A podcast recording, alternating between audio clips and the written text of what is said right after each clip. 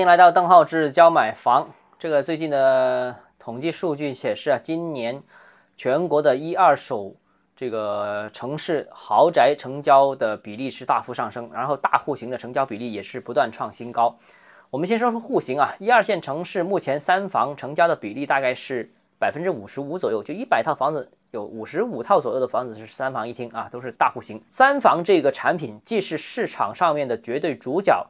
啊，其比例也在逐年提高当中啊，现在已经是规模很大了，而且它每年还在增长当中，每年大概是百分之一的增长吧啊。然后是四房，四房在一线城市的整体的成交占比大概是百分之十二左右，然后四房在二线城市的占比大概是百分之二十二左右，四房成交占比啊不断提升，也就是最近五年这个四房成交才节节攀升，那过去五年。整体的这个占比大概呢提高了百分之七点五左右，还很厉害啊！这个翻了接近一番啊。那过去五年其实是刚好是实施二孩政策的这五年，所以说明了这个呃人口政策对住房的需求的改变还是比较明显的。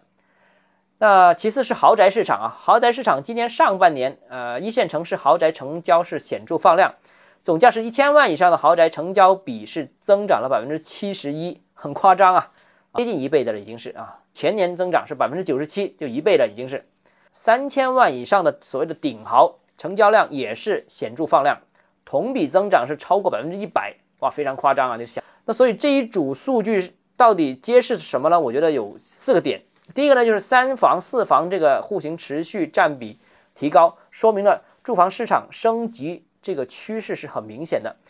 那全国全面进入商品房时代大概是两千年。呃，两千年到现在刚好是二十一年时间，很多当年初次置业的朋友，现在其实已经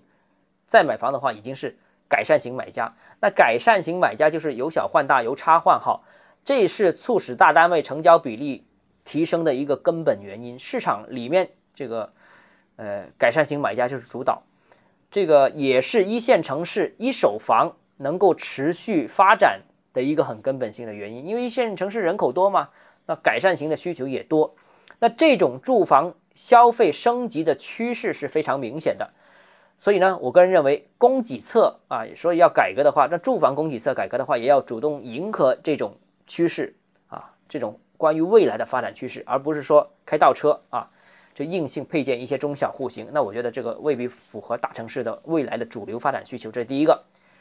第二个呢，就是。呃，大城市的大户型成交占比增加也和购房政策有关系。那目前呢，大城市啊，基本上是本地户籍家庭能买两套。如果是外地户口的话，那你缴纳足够一定时间的社保的话，就能买一套。那由于这个购房有指标上面的限制，所以呢，也迫使到很多家庭买房是一步到位啊，因为他没有没有机会再买第二套嘛，就一步到位。这在一定程度上也是促使了三房成交的占比是提升。